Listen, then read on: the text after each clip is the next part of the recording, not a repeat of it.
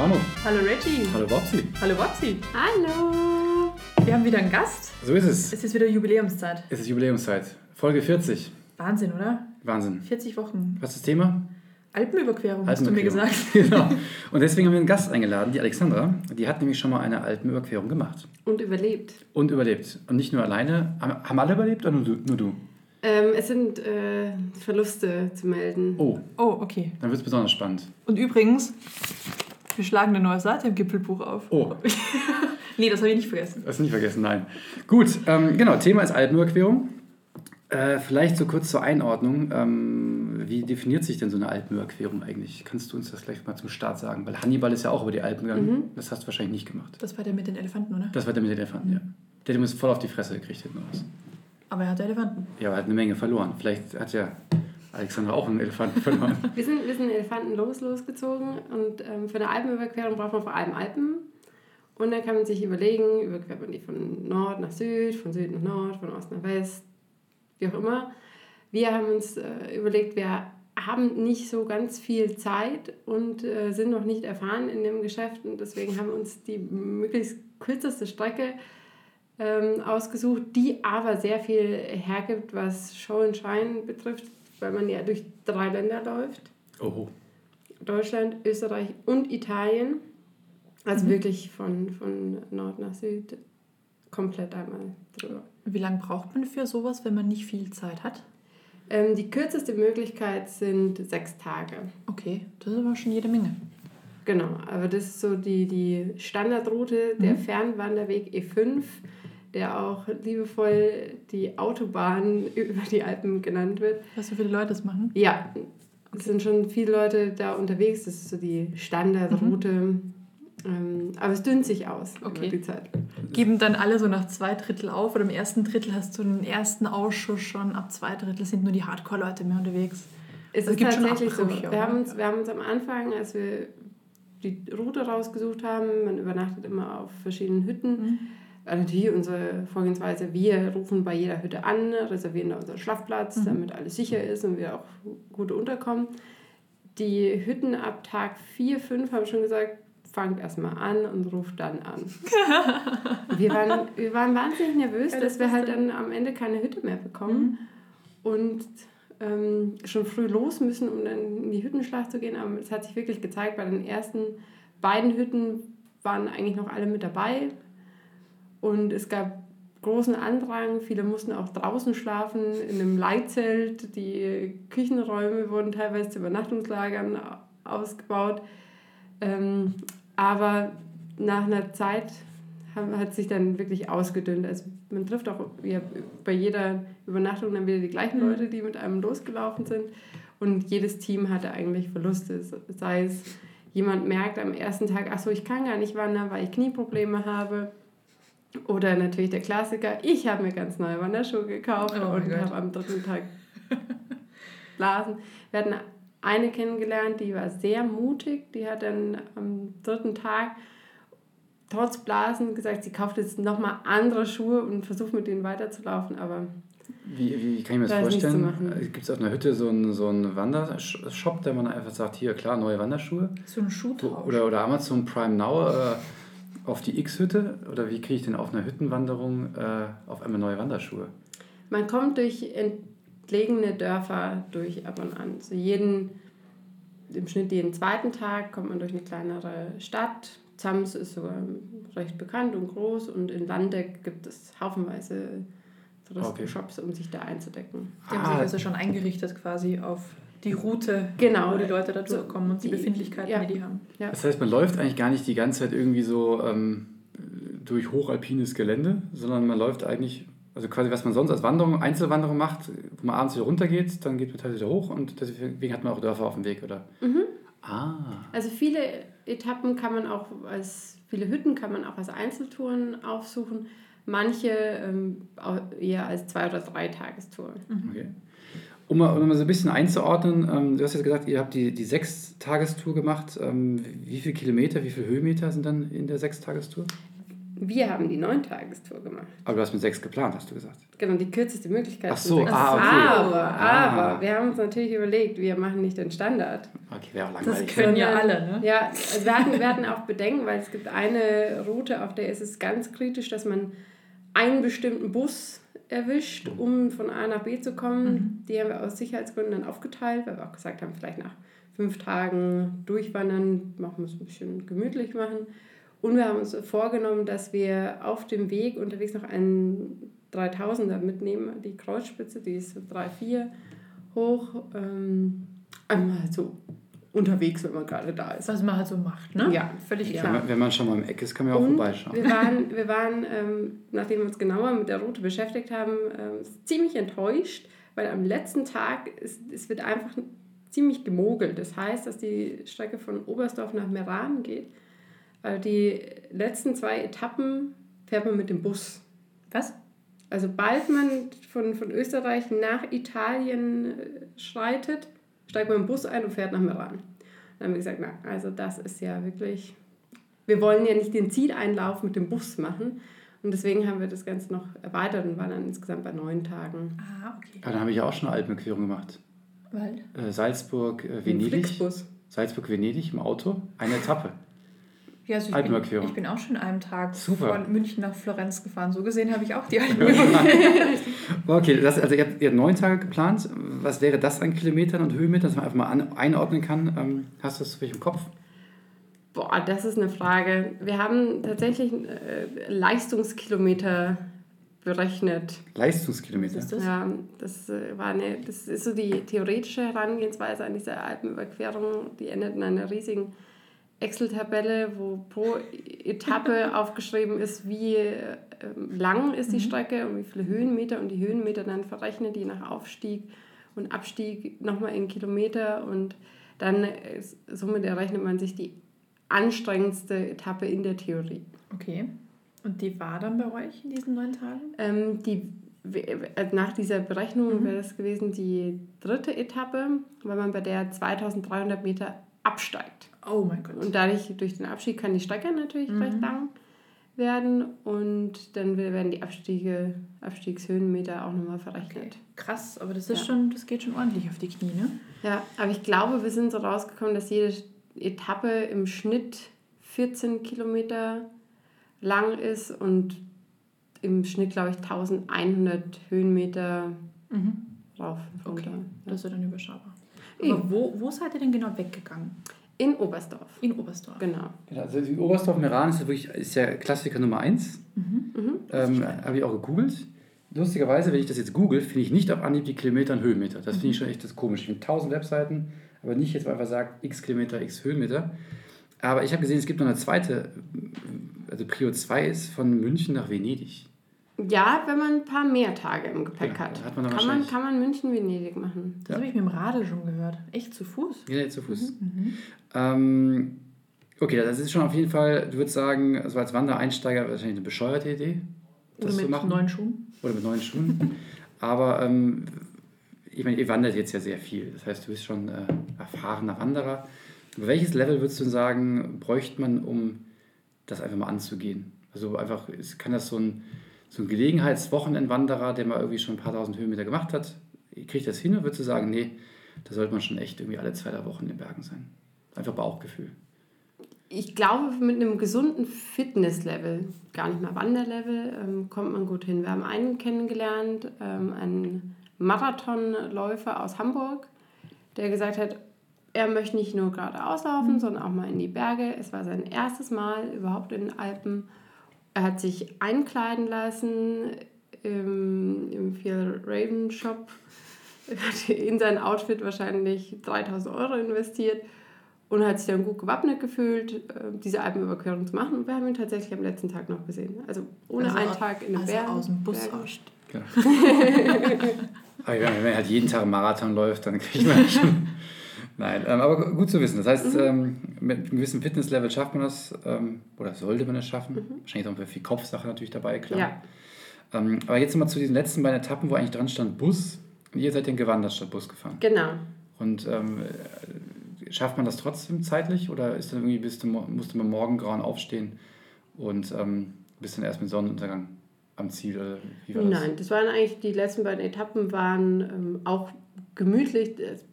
Alle Etappen sind so im Schnitt, wenn man Pausen rausrechnet, sieben Stunden Gehzeit, würde ich sagen. Okay. Ähm, es gibt auch noch Ausschweife, die, die man nehmen kann, um die ganze Route zu verlängern mit zehn Stunden am Tag. Ähm, aber auch die beiden letzten Etappen waren gut zu nehmen. Das grausamste war ein sogenanntes Tal der 1000 Stufen. Ich habe mitgezählt, es waren über 1000. Diese Mogli. Hoch oder runter? Sowohl als auch. Oh. Aber mehr hoch. Ich fühle mit dir. Das war der Osterfelder Kopf, ich erinnere ja, mich. Der hatte auch, aber er hatte keine das, 1000 Stufen. Nee, aber das war meine Treppennemesis. Sowas kann echt fies sein. Vor allem, was so endlos erscheint, nehme ich auch an. Ne? Also ja, aber es war, es war insofern gut, man hat ähm, nicht alle Stufen auf einmal gesehen, sondern es ging dann immer um, um Berge herum und dann ah, okay, kamen wieder gut. Stufen zum Vorschein. Das ganze Ausmaß nicht. Es gab auch Abwechslungen in den Stufen, mal waren es Leitern, mal waren es in, in den Berg gehauene okay. Stufen. Aber hauptsächlich Stufen. Ja, man ist dann auch leidensfähig in den letzten Tagen, wenn man weiß, man hat den Großteil hinter sich. Aber hattet ihr denn einen Punkt, wo ihr sagt, irgendwie, jetzt hör mal auf, das hat keinen Zweck mehr, keinen Bock mehr, weil vielleicht irgendwie Wetter auch nicht mitgespielt hat oder gar nicht? Ähm, wettertechnisch hatten wir sehr viel Glück es gab einen Moment, da haben wir gesehen, dass jemand vor uns Regensachen auspackt. Wir haben mhm. hektisch das eben nachgemacht und auch Regensachen ausgepackt. Bis wir das Cover über unserem Rucksack hatten, hat es nicht mehr geregnet. Also wettertechnisch wurden wir wirklich, wirklich verwöhnt. Ähm, das kann auch anders gehen. Es gibt im ZDF eine Reportage über die Alpenüberquerung von einer Gruppe, die hat es im Mitte Mai gemacht. Die gehen das Ganze komplett im Schnee. Also es sieht gar nicht aus wie Sieht man ja jetzt noch. Jetzt, jetzt guckst du, wir haben ja irgendwie auf, auf 2000, habe ich heute gelesen, vom Deutschen Alpenverein den Bericht, haben sie noch äh, ein bis zwei Meter Schnee. Neuschnee ja. gerade im letzten genau. Wochenende genau. gefallen, ja. ne? Mhm. Wann, wann wart ihr denn unterwegs? Das hatten wir ähm, noch gar nicht. Wir waren Ende August, September okay. unterwegs. Da ist man relativ safe, ne? Vor allem auch was ja. Schnee angeht. Ja, also Schnee sollte soweit ähm, als abgetaut mhm. Auf der Kreuzspitze aber nicht, oder? Kreuzspitze hat da trotzdem noch Schnee, oder nicht? Ja, das ist der Punkt, äh, die, die Fragestellung, ähm, wann mussten wir aufgeben? wir haben es tatsächlich leider nicht auf die Kreuzspitze oh, geschafft. Oh, da kommt es raus. Ja, ja, wir mussten unterwegs umplanen, weil ähm, an, an einer Hütte habe ich mir irgendwas eingefangen, irgendwas Schlechtes gegessen oh. und ähm, habe dann die Nacht eher wach verbracht. Und dementsprechend war ich am nächsten Tag auch komplett nichts mehr im Magen, mhm. ausgelaugt. Und da mir sowas eigentlich nicht passiert, haben wir auch keine Medikamente und nichts dabei gehabt, um da vorzusorgen. Und haben dann mühselig versucht, mit vielleicht einem Traubenzucker oder irgendwas vorwärts zu gehen. Ähm, mein Freund hat beide Rucksäcke getragen. Das war aber gerade so die äh, Region, die auch ähm, in, in Tourenführern eher als schwarz und mit höchster Trittsicherheit eingezeichnet war. Deswegen konnten wir es auch nicht dauerhaft mhm. machen. Und haben dann zum Glück eine nette Familie kennengelernt, die habe ich mit Kohletabletten eingedeckt und irgendwann ging der erste Traubenzucker und dann haben wir loslegen können, aber wir haben halt sehr viel Zeit verloren. Ich mhm. hatte wenig Energie und deswegen haben wir dann in Event spontan halt gemacht und da einfach in der Pension übernachtet. Und haben dann dadurch den Tag verloren, den wir auf der Kreuzspritze verbracht hätten. Daher kann ich nicht sagen, ob noch Schnee gewesen wäre. Also, also auf 3, 4 könnte das schon. Ja, würde ich auch vermuten. Ja. Das ist ja eigentlich schon Gletscher. Ich denke schon, genau. Mhm. Der, man kommt dann auch am Simlauen Gletscher vorbei und wir sind auch so ein bisschen durch Schnee okay. getappt. Okay. Aber Schneeschuhe braucht man auf jeden Fall nicht.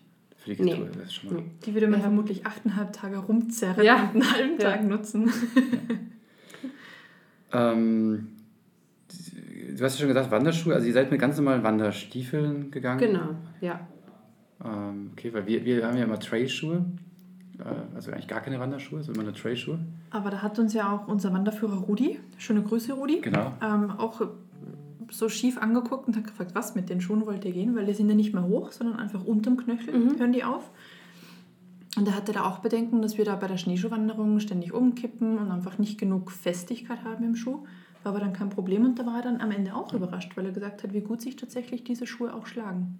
Gut, man muss schon dazu sagen, dass die, äh, die Trail-Schuhe natürlich nicht die Knöchel geschützt haben. Das heißt, wenn du umknickst, hast du Pech gehabt. Da ist ein Wanderschuh, hat schon einen Vorteil. Genau. Aber ich denke, von, von der Sohle und vom, vom Grip, den du hast, ist natürlich der Trailschuh klar überlegen. Mhm. Und wir haben ja ein bisschen gecheatet. Wir haben ja unsere Trailgaters, die Minigamaschen. Ja, aber die helfen nicht beim Umknicken. Nee, aber für Feuchtigkeit zumindest mal. Jetzt hast du auch eben gesagt, ähm, äh, dass dein Freund beide Rucksäcke tragen musste. Jetzt kommen wir natürlich zu einem, also auch einem spannenden Thema. Äh, was ist denn alles so im Rucksack drin? Wie groß ist denn dieser Rucksack? Was nimmt man alles mit? Und äh, was hat man alles mitgenommen, was man überhaupt nicht brauchte? Und was man nächstes Mal nicht mehr mitnehmen würde? Und was hat man nicht mitgenommen, was man gebraucht hätte und nächstes Mal zwingend mitnehmen würde? Das sind aber viele Das sind Fragen. viele, auf viele einmal. Fragen. Also das Thema Wie Rucksack. hat der Rucksack das? Genau, das Thema Rucksack ist einfach das, was ich mir mal gefragt habe, weil ich habe ja schon Schwierigkeiten bei diesem Mischverhältnis, meinen Rucksack zu packen, wenn ich weiß, dass ich abends wieder runterkomme. Da habe ich schon entweder immer gefühlt zu viel dabei oder manchmal auch zu wenig. Und wenn ich mir das vorstelle auf äh, neun Tage mit auch 3400 Höhenmetern, wo jetzt ja oben auch locker mal frisch sein kann, wie habt ihr das geplant und was war die Realität hinten raus? Also man muss sagen, im Prinzip macht es gar nicht viel Unterschied vom Packen her, ob man jetzt zwei Tage unterwegs ist oder neun Tage. Man, Ich hoffe, dass man mehr als eine Unterhose dabei hat, oder? Ja, zwei zum Wechseln eine, oder? Das wäre übrigens auch eine gute Frage. Wie viel Unterwäsche nimmt man mit und wie managt man das? Und gibt es Wendemanöver oder nicht? Oder wäscht man auf der Hütte oder im Bergbach? ja, ich, da gibt es verschiedene Geschmäcker, haben wir ähm, festgestellt, über die ganze Alpenüberquerung hinweg. Ich habe mir den Luxus gegönnt und habe tatsächlich für jeden Tag frische Unterwäsche mitgenommen. Ähm, manche haben auf diesen Luxus, unnötigen Luxus verzichtet und haben dann wirklich gesagt, ich kann jede Unterhose ähm, halt viermal tragen und dann auch noch zwischendurch waschen. Und da waren dann mit zweiten unterwegs.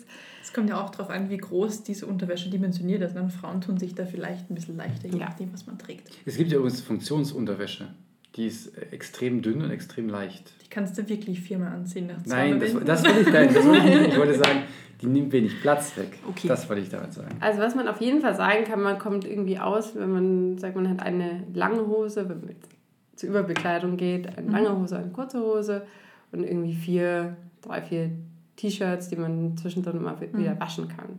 Also das ist alles möglich und es gibt auch Aufhängmöglichkeiten zum Trocknen so weiter. Und man langsam so dekorieren sich dann auch die Rucksäcke, als die Leute gehen und damit die Sachen trocknen, werden die an den Rucksack gehängt, werden man unterwegs ist auf der Tour. Ist alles möglich. Ach so, stimmt. Ja. Man kann ja während der. Das funktioniert halt nur, wenn das Wetter passt. Genau. Genau. Wenn natürlich Genau. dann Regen ist, äh, dann ist schlecht. Dann ist blöd. Ja, wir hatten natürlich trotzdem alle, alle Regensachen dabei, waren warm ausgestattet mit Handschuhen und Mütze für den Fall der Fälle. Wir hatten auch Grödel dabei, das sind so ist das? Überzieher für die, für die Schuhe mit kleinen Spikes dran, dass Ah, falls wir in, okay. in Schnee und Eis... Die haben uns mal Kommen. ausgeliehen, oder? War das die, die wir uns mal ausgeliehen haben? Ja, Ja, genau, die haben uns mal ausgeliehen. angeschaut, ja. Ja, stimmt. Mhm. Äh, die habt ihr auch dabei gehabt? Ja, genau. Okay. Also falls mir wirklich eisig gewesen wäre, dass ihr vorankommt, oder? Genau, Okay. ja. Das ist gar nicht, das ist gar nicht dumm. ja. Braucht man wenig Platz, ne? Ja, die sind, die sind relativ kompakt, aber ein bisschen schwer. Wiegen, wollte ich gerade sagen. Die zu- sind ja schon. die zwei Paar zusammen sind ja schon beim Kilo. Okay. Und man, wir haben immer gerechnet, dass wir drei Liter Wasser auch jemals, jeweils dabei hatten. Am besten in so einem Trinksack mit, mit Schlauch. Das ist perfekt. Den können wir auch immer wieder auffüllen. Und sonst Sonnencreme, was zum Übernachten. Das ist alles, alles. Und der Gipfelschnaps. Sehr wichtig. Es gibt auf der Tour einen Gipfel, dafür braucht man Gipfelschnaps nicht vergessen. Das ist aber halt dann. Ne, Das geht dann wieder zugunsten der Unterhosen. Ja, wir hatten auch, ich, wir hatten auch strenge Rucksackkontrolle. Also Ja? ich musste beim Packen vorzeigen, was ich alles ähm, unnötigerweise vielleicht mitnehme. Da sind dann zwei, zwei T-Shirts noch rausgeflogen und das Brillenputztuch. Das Brillenputztuch muss Ja, zu Hause es bleiben. ist, reicht ja, wenn man sich zu zweit ein Brillenputztuch Ach so, reicht. ihr hattet schon eins dabei. Okay. Genau, und deswegen mussten so schwere Dinge wie das Brillenputztuch weichen. Mhm. der Das hätte ich einfach gesagt, ich hätte Brillenputztuch komplett gestrichen mit einem Funktionswandershirt oder Laufshirt. Das kann ich auch als Brillenputztuch verwenden. Das denkst du. Ist die Realität ist es leider nicht, weil die Beschichtung auf den Brillen mittlerweile so ätzend ist, dass du wirklich ein Mikrofasertuch brauchst. Wenn jetzt dein Shirt aus Mikrofaser ist, vermutlich ja. Unwahrscheinlich. Müssten wir vorher testen. Kann man nur sagen, macht eine Alpenüberquerung, testet genau das. Also ich nehme keins mit und dann machen wir.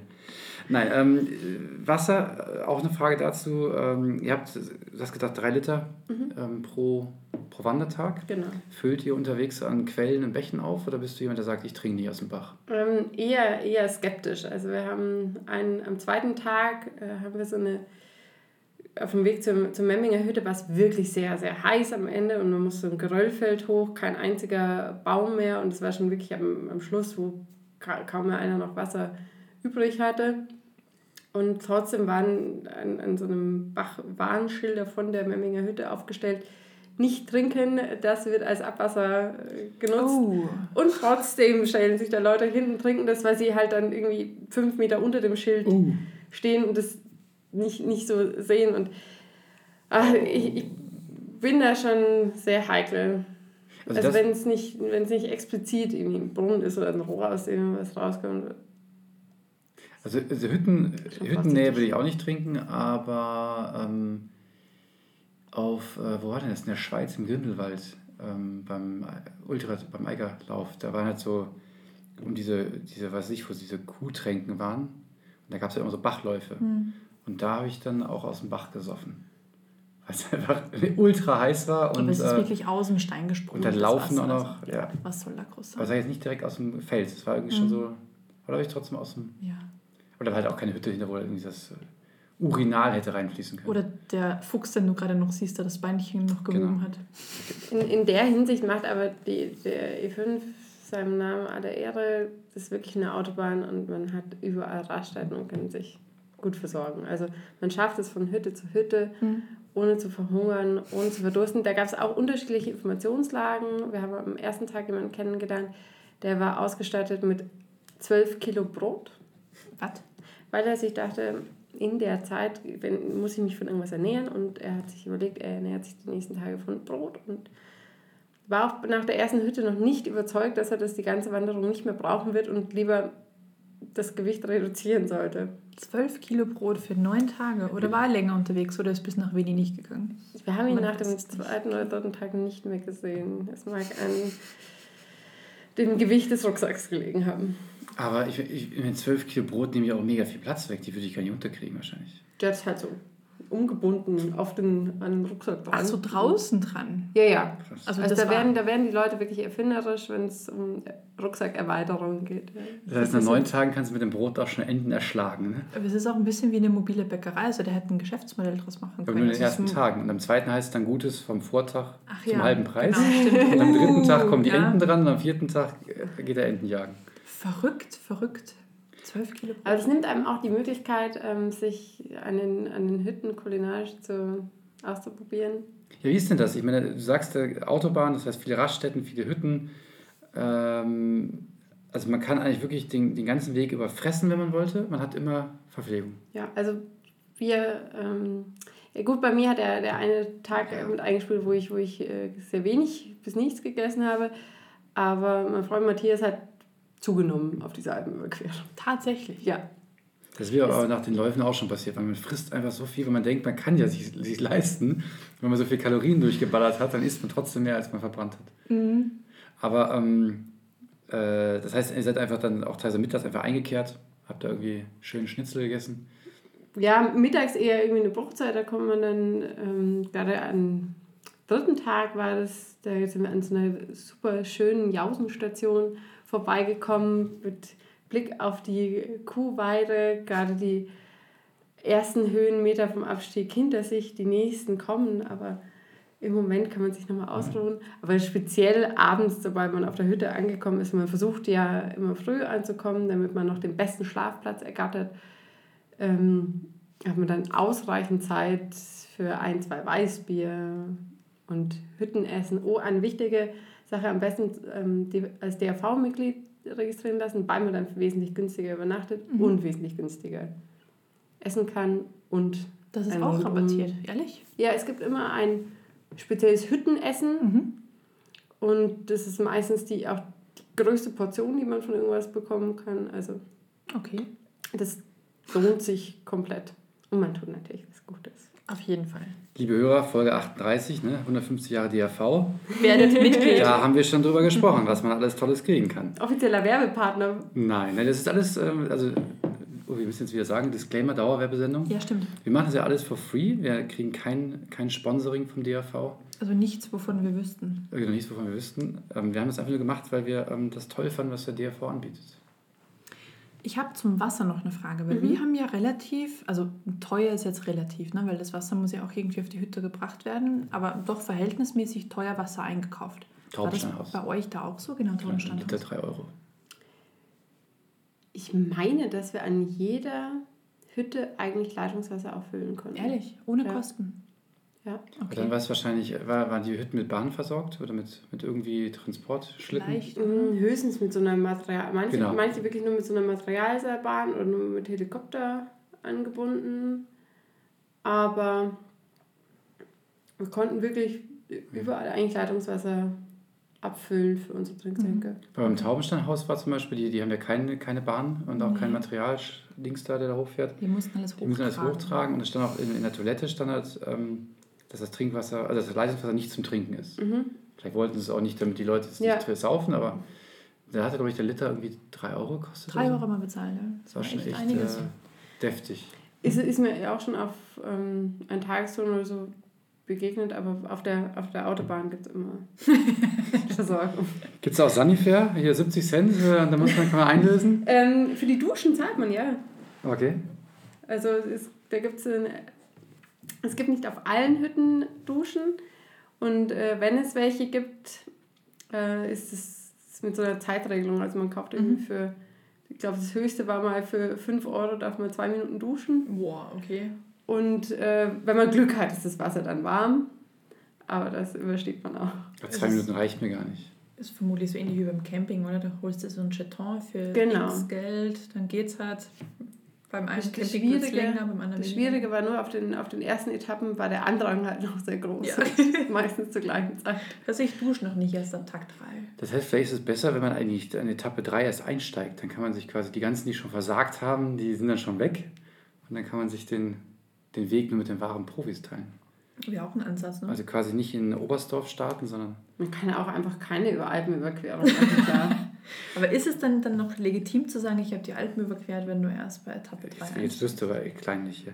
Ich hatte noch, du hast eine Frage zum Wasser, ich hatte eine Frage zum Rucksack. Und dann zum Schlafsaal. Ähm, Rucksack, wie viel wiegt der? Also euer Rucksack, nach dem, der strengen Kontrolle? Meiner, meiner war 12 Kilo pro Tag. Das aber echt wenig. Das ist nicht viel. Ja. Wie viel Liter hat der so Fassungsvermögen, dass man sich vorstellen kann?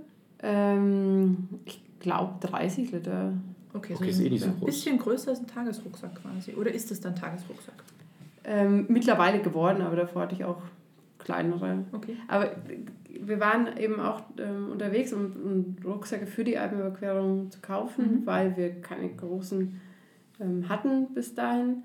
Und haben dann dort auch den Tipp bekommen, kauft lieber einen kleinen, der begrenzt euch schon im Volumen, weil sonst fängt man einfach an, alles noch mit einzupacken, was noch Platz hätte, Mhm. theoretisch. Das stimmt. Ja, ich Wie viel ja- hat deine? Ich glaube 55, aber ich muss ja dazu sagen, ich habe äh, halt eine Drohne noch dabei, den Controller.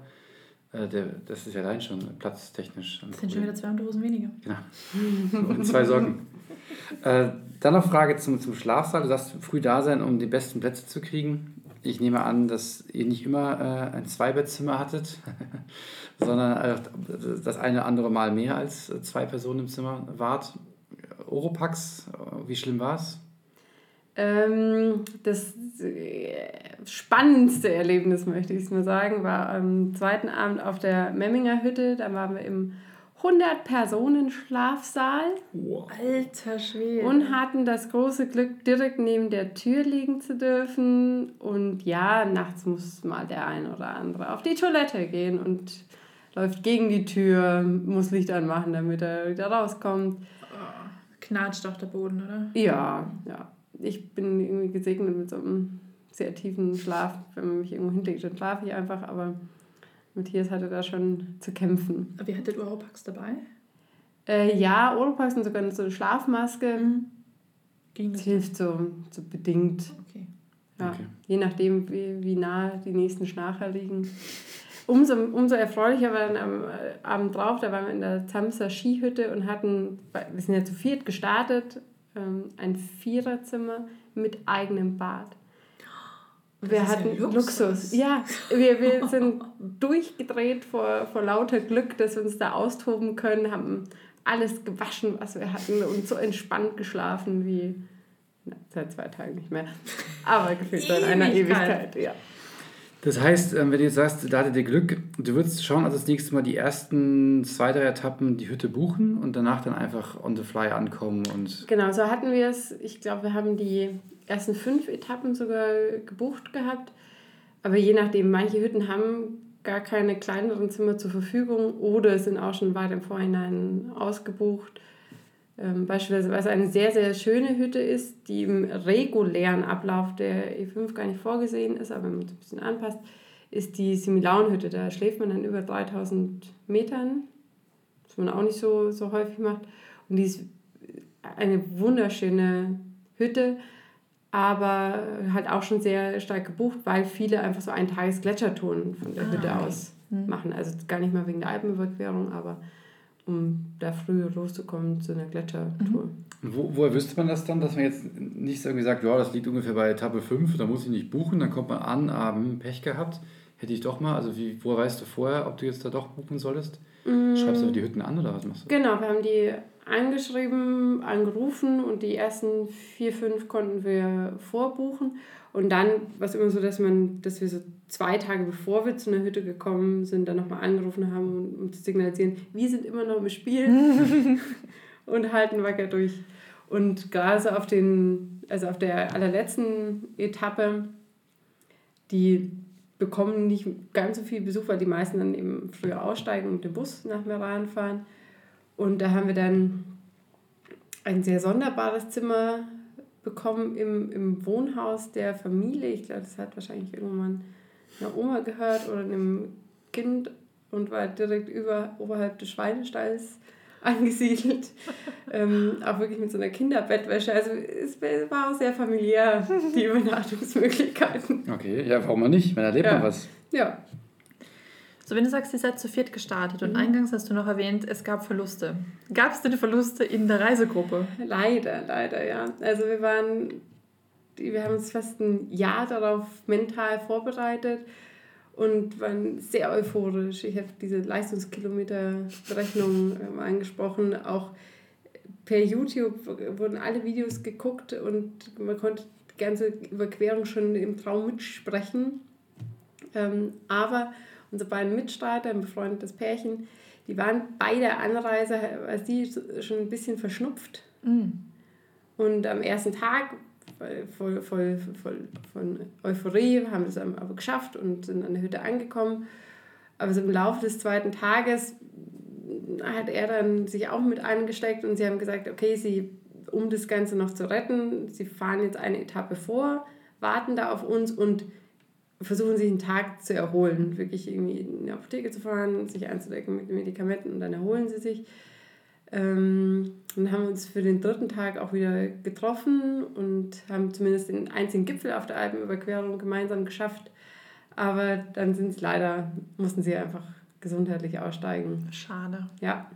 Sucht man sich nicht aus, ne? Was nee, passiert das hat. Kann man nicht. Hm kann man nicht beeinflussen, kann man auch im Vorhinein nicht besser planen. Man kann mit dem festen Entschluss fassen, das nochmal zu viert anzugehen. Genau. Ich dachte schon, jetzt kommt sowas Abgefahrenes wie äh, neue Wanderschuhe waren das Problem oder so. Das wäre irgendwie doof, alle, wenn man sich ein Jahr vorbereitet, dass es dann daran scheitert. Ähm, du, du, hast jetzt gerade gesagt, ihr habt euch ein Jahr lang mental vorbereitet. Mhm. Ähm, vielleicht mal darauf hinaus, wie, wie bereitet man sich denn generell darauf vor? Also ich bin mir sicher, dass also ich habe es ja auch gegoogelt, aber äh, es gibt jede Menge Material dazu. Also du sagst, es gibt YouTube-Videos, es gibt natürlich einen roter Wanderführer, den Fernwanderweg E5. Stimmt, der liegt hier. Ich der liegt ja. hier nicht nur, sondern ich habe da mal nachgeschaut, der, der deckt ja auch Bodensee bis Verona ab mit mhm. 31 Etappen, 600 Kilometern und 20.000 Höhenmetern. Wahnsinn. Also das äh, ist echt die, die volle Ladung. Wie habt ihr euch denn darauf vorbereitet? Auf die, also mit dem Roter? Ja. Und dann einfach gesagt, neun Tage gefällt uns, weil sechs ist zu wenig. Aber 31 ist zu viel. Und der Excel-Tabelle. Genau, es gab, so, es gab so zwei unterschiedliche Herangehensweisen. Es gab eine eher theoretische Herangehensweise mit der Excel-Tabelle, wo man dann genau die Stunden aufgeschrieben hat und äh, die Kilometerzahl, die Höhenmeterzahl, ähm, geschaut hat, wo kann man wie übernachten, äh, das alles festgehalten hat, äh, die verschiedenen YouTube-Videos angeschaut hat, gelernt hat, wann, wie, auch auf Mikroabschnitte der Etappe gelernt hat. Nach einer Stunde muss ich an der Seescharte sein, nach äh, eineinhalb Stunden muss ich dann an der Außenstation sein, um dann nach zwei Stunden wieder hier zu sein. Also es, in der Theorie hat es wirklich nicht gemangelt. Mhm. Ähm, man muss, sollte sich aber auch praktisch vorbereiten.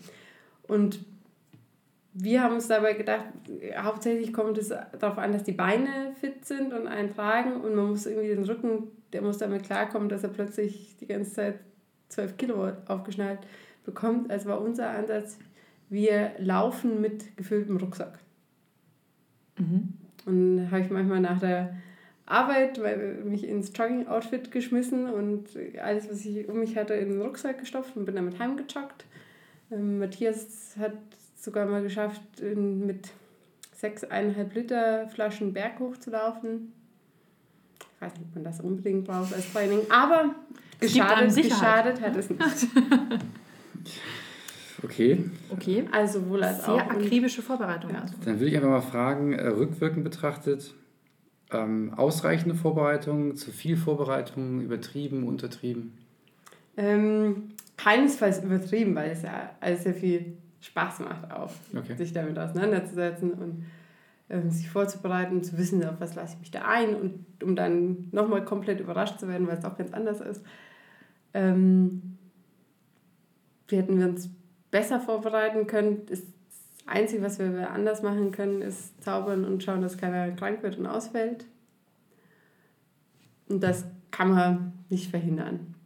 Wenn ihr das jetzt nochmal gehen würdet, würdet ihr tatsächlich die gleiche Strecke nochmal gehen oder in abgewandelte Form, weil ihr bisher schon ein bisschen was mehr dazugelernt habt? Ähm, sowohl als auch. Also wir würden, wir haben, wir haben klar gesagt, weil unsere beiden Kompagnons haben gesagt, sie, sie wollen das natürlich nochmal Immer noch Feuer und Flamme machen. dafür. Ja, Okay. und sie, also sie waren auch in, enttäuscht, dass sie das nicht geschafft ha Mhm. haben und wollen das unbedingt mit uns nochmal machen.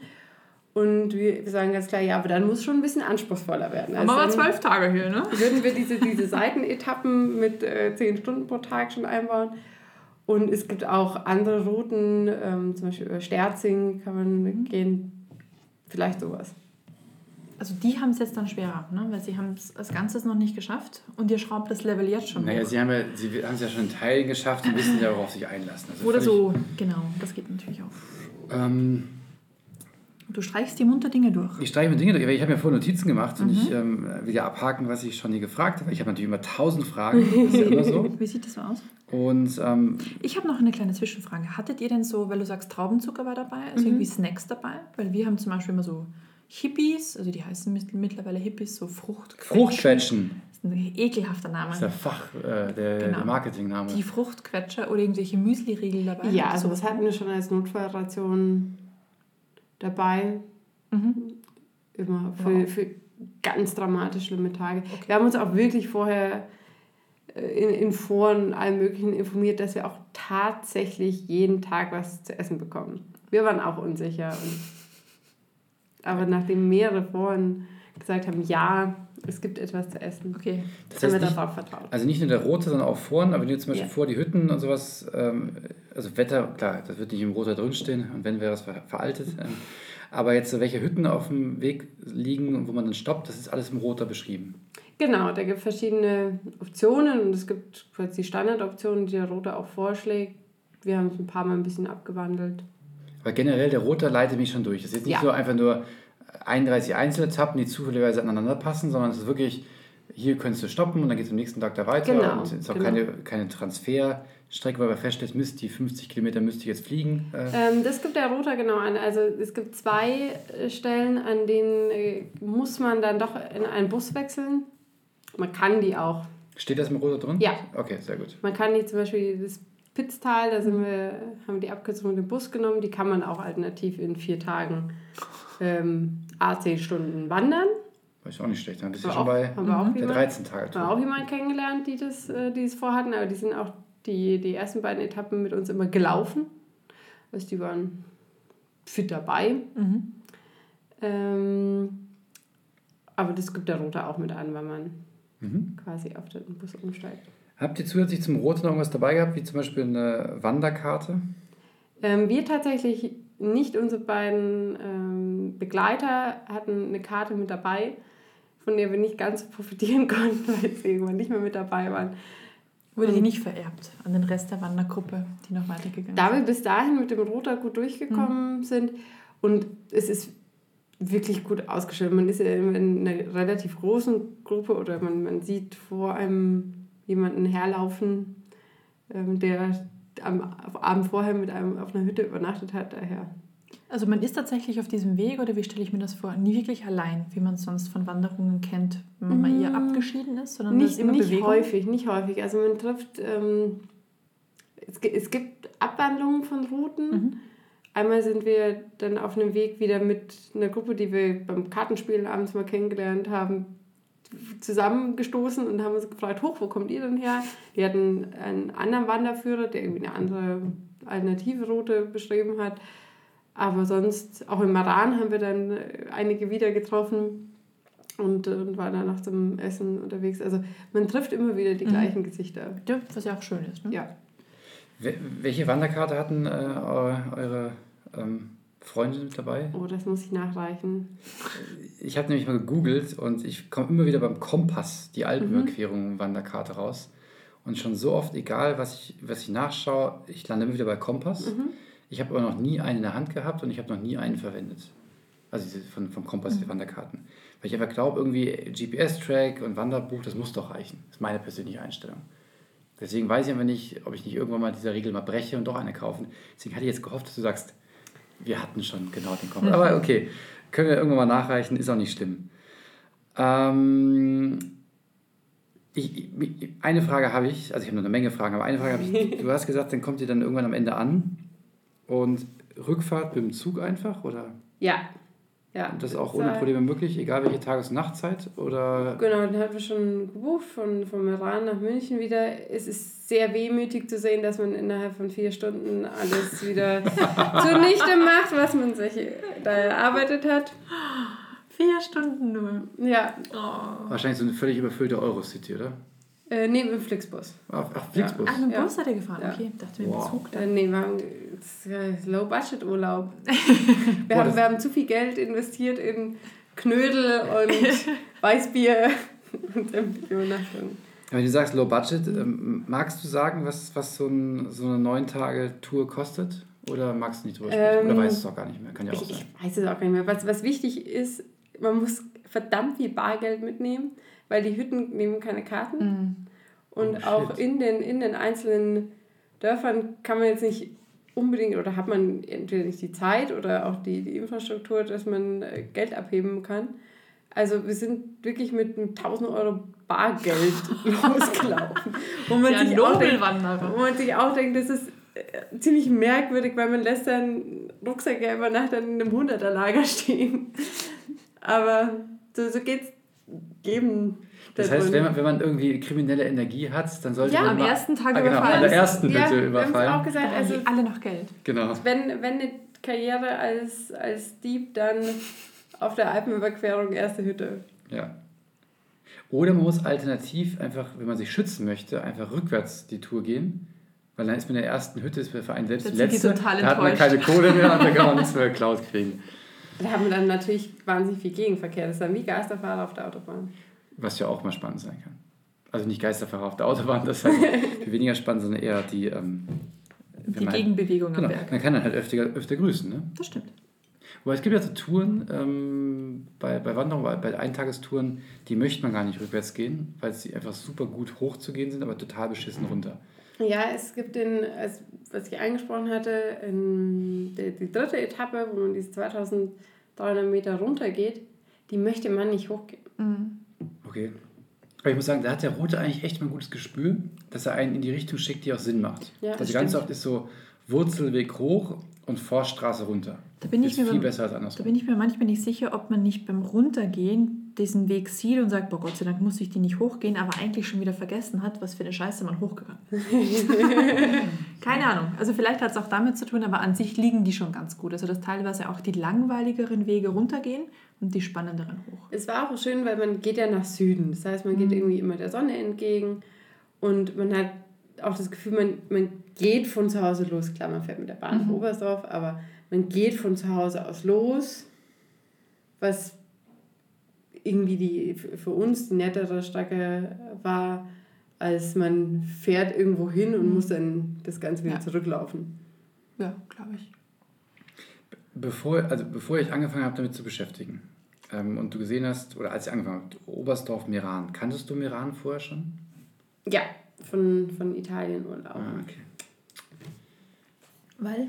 Du weißt schon, dass das in Italien liegt. Ich, ich, muss, ich muss ehrlich gestehen, äh, als ich ein kleines Kind war, da war ich wirklich klein, kleine Kinder müssen das nicht wissen, hat meine Mutter einmal Urlaub im Iran gemacht. Zumindest erinnere ich mich an diese Variante der Geschichte.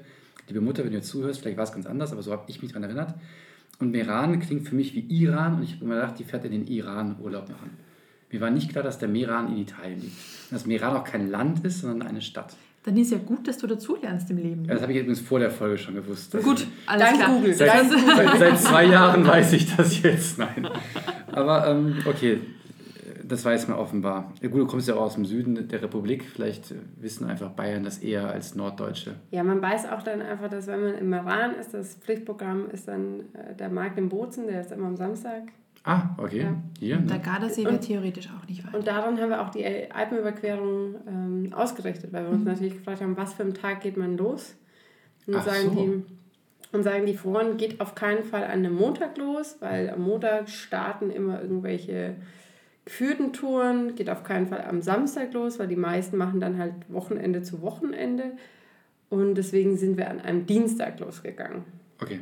Aber wenn dann die geführten Touren schwächeln und ihr schneller seid, habt ihr die dann schon am dritten Tag reingeholt. Ja, aber die geführten Touren müssen ja ihr Programm durchziehen. Also das heißt, wenn in der geführten Tour einer schwächelt, der wird einfach dann Eliminiert. nach Hause befördert.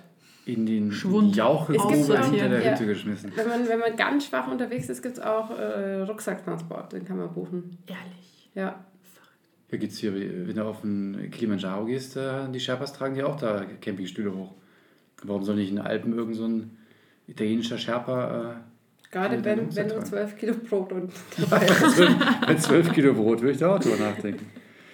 Spannend. Aber man muss auch sagen, man fühlt sich wie, wie ein Alien, wenn man dann, es, es klingt gar nicht so viel, die, diese acht Tage, die man dann da am Ende unterwegs war, ähm, vor dem letzten Zieleinlauf, unterwegs sein, man ist, ist ja schon nicht, nicht mehr ganz so, so reinlich und sauber und gut duftend. Man hat seinen, seinen Rucksack auf und die dicken Wanderstiefel an. Und dann ist es tatsächlich so, dass man die letzten ähm, Schritte durch den botanischen Garten vom Meran wandert, wo gerade alle unterwegs sind in ihren Sommerkleidchen, kleinen Sandalen und man fühlt sich da wie so ein Panzer und Bulldozer. Die Deutschen sind da. Aber hat man denn nach der Zeit, nach neun Tagen in den Bergen, auch schon so ein bisschen was von oh, wieder zurück in Zivilisation und eigentlich braucht es das gar nicht und oh, boah, guck mal, hat das Bad schöne Fliesen? Oder gibt es da das Gefühl noch gar nicht, dass man sagt, ich bin jetzt in der Zivilisation wieder angekommen, ich war jetzt wild im Wald? Also ganz wild haben wir uns nicht gefühlt, weil einfach so viele um uns rum waren. Ähm, aber wir haben wirklich gesagt, so nach acht Tagen, ah, jetzt sind wir schon froh, wenn wir am nächsten Tag nicht mehr irgendwo hinlaufen müssen. Okay. Man muss sagen, so insgesamt ist halt was wahnsinnig kopfbefreiendes, diese Alpenüberquerung, weil man muss den ganzen Tag eigentlich über nichts anderes nachdenken, als ich muss irgendwann aufstehen und dahin laufen. Mhm. Und es gibt keine andere Möglichkeit an dem Tag, weil wenn man da nicht bis dahin läuft, dann kommt man auch nicht zu den nächsten Etappen. Also man hat gar nicht viele Entscheidungsmöglichkeiten, sondern läuft einfach los. Und ob man es länger oder kürzer braucht, ist gar nicht so relevant. Könntest du dir vorstellen, also du hast ja den Weg gesehen, ähm, für die, die jetzt Hütten meiden, äh, dass man vielleicht auch illegalerweise, ich kenne mich da nicht aus, äh, sage ich jetzt einfach mal, ähm, abseits des Weges übernachten könnte, wenn das Wetter passt? Oder äh, also wild, Biwak, Bivakieren. bivakieren, ähm, da durch die Runde, über die Runden kommt? Oder sollte man schon hütten, weil es einfach so überrannt ist, dass man da eigentlich gar nicht seinen Biwaksack auspacken kann? Das kann man auf jeden Fall machen. Was bei jeder Hütte auch möglich ist, ist, dass man sein eigenes Zelt mitnimmt und dann im näheren Umfeld von der Hütte schläft. Dann kann man auch trotzdem bei der Hütte irgendwie essen und muss das nicht mitnehmen. das ist okay, das geht. Und kann dann aber einfach sein Zelt irgendwo in Hüttennähe aufstellen. Darf man das oder wird das toleriert? Ähm, gute Frage. Ich, es ga- gab einige, die das gemacht haben. Ja, Und meine- daher würde ich auch sagen, man, man darf das. Ich meine, du darfst das und du darfst Ja. es nur in Naturschutzgebieten, nicht Genau. in Wildschutzgebieten beispielsweise. Aber sonst darfst du, zumindest rückstandslos, Ja. wenn du es wieder so verlässt, wie du es vorgefunden hast, darfst du. Aber das ist für die, für die Hütten wird auch okay. Die haben jetzt Ja. nicht irgendwie so die wie äh, Aussätzige aus dem Lebralager behandelt, äh, die, wenn die der Hütte sich genähert haben, böse Blicke bekommen haben. Nein, nein. Also sie sind, sie sind ja eher, gerade die bei den ersten Hütten sind dankbar, wenn Leute bei ihnen konsumieren, aber nicht auch noch da schlafen so. wollen, weil Alles voll ist. Ne? da eh schon sehr viel los ist. Gibt es denn da irgendwelche. Entschuldigung, jetzt bin ich ins Wort gefallen. Ja, schon das zweite Mal ist okay. Lassen wir heute durchgehen. Ist aber so spannend. ja, dann Ich will frag, jetzt eigentlich losgehen. ja, dann frag doch. Ähm, Gibt es denn irgendeine Zeit, wo man sagt, da sollte man auf gar keinen Fall gehen, weil ist die Autobahn wesentlich voller als sonst im Jahr? Also natürlich, das gibt man bei, wenn man unseren Slot wählt oder überhaupt irgendwas im August, dass es da viel voller ist. Wegen Ferienzeit, ne? Explizit. Genau, Ferienzeit und auch weil es einfach die sicherste Zeit Mhm. ist. Da ist das, die, die Wettersicherheit ähm, am höchsten und jeglicher Schnee ist schon Mhm. mit großer Wahrscheinlichkeit weggeschmolzen. Also da ist es schon definitiv voller. Also ihr wart zur Hochsaison unterwegs, wenn man das Genau. so sagen kann. Genau, ja. Mhm. Also es steht, ähm, wie wir es ähm, online gelesen haben, ist so die, man kann im Juni anfangen, Mhm. ich sagen sogar Mitte Mai. Da ist schon Ähm, hart. Und Gerade mit Schnee. dann bis Mitte allem. September wird so angeraten. Okay. Gut. Sehr schön. Du, du hast dich ja auch vorbereitet, wie ich sehe. Sehr, sehr vorbildlich. Vielen Dank dafür. Wir müssten eigentlich hier noch ein Bild machen Ähm, und dann online stellen.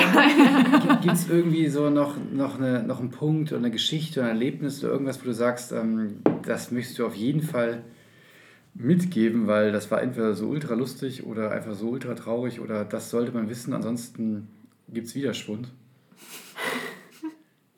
Ähm, man kann auf jeden Fall sagen, oder was, was ich noch gar nicht so erwähnt habe, was so der Gesamteindruck ist, als wir sagen, beide, Matthias und ich, weiterhin, es ist der schönste Urlaub, den wir je gemacht haben. Oh, Wow. okay. Also, ihr wart ja doch schon einiges unterwegs, ne?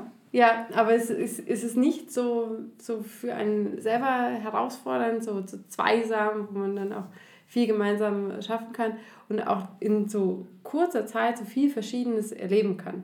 Also von gefühlt schönsten, schönsten Sommertagen bis hin in die Gletscherregion, bis hin zu, wir mussten dann am, am letzten Tag, wo, also am sechsten Tag, wo alle eigentlich nur zum Bus laufen mussten, mussten wir schon früher los, weil wir ja noch einiges an Strecke vor uns hatten. Und dann lag der Vernagter Stausee, von dem der Bus dann abfahren würde, noch ganz so im Nebel verschollen. Wir haben ihn gar nicht gesehen, weil der voller Nebel zugedeckt war. Also es sind schon wunderschöne Eindrücke, die man da über die ganze Zeit hinweg hat und auch über eine ganze Zeit hinweg genießen darf, weil man einfach nicht danach noch irgendwo hin muss, sondern teilweise sind wir auch dann um drei schon auf einer Hütte angekommen und da kann man ja einfach faul rumliegen in der Gegend. Und man kann ja gar nicht mehr machen. Es gibt kein, kein Unterhaltungsprogramm, nichts, sondern man kann nur da sitzen und in die Gegend schauen. Weißbier trinken. Ja.